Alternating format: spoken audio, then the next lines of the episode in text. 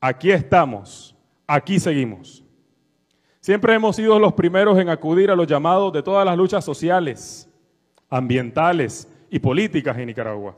Abril no fue la excepción.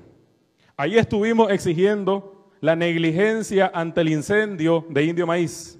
Luego respaldamos las justas demandas de nuestros abuelos, pero también demostramos que no era posible que en nuestro país se pretendiera erradicar cualquier acto de disidencia y nos hicimos mayoría.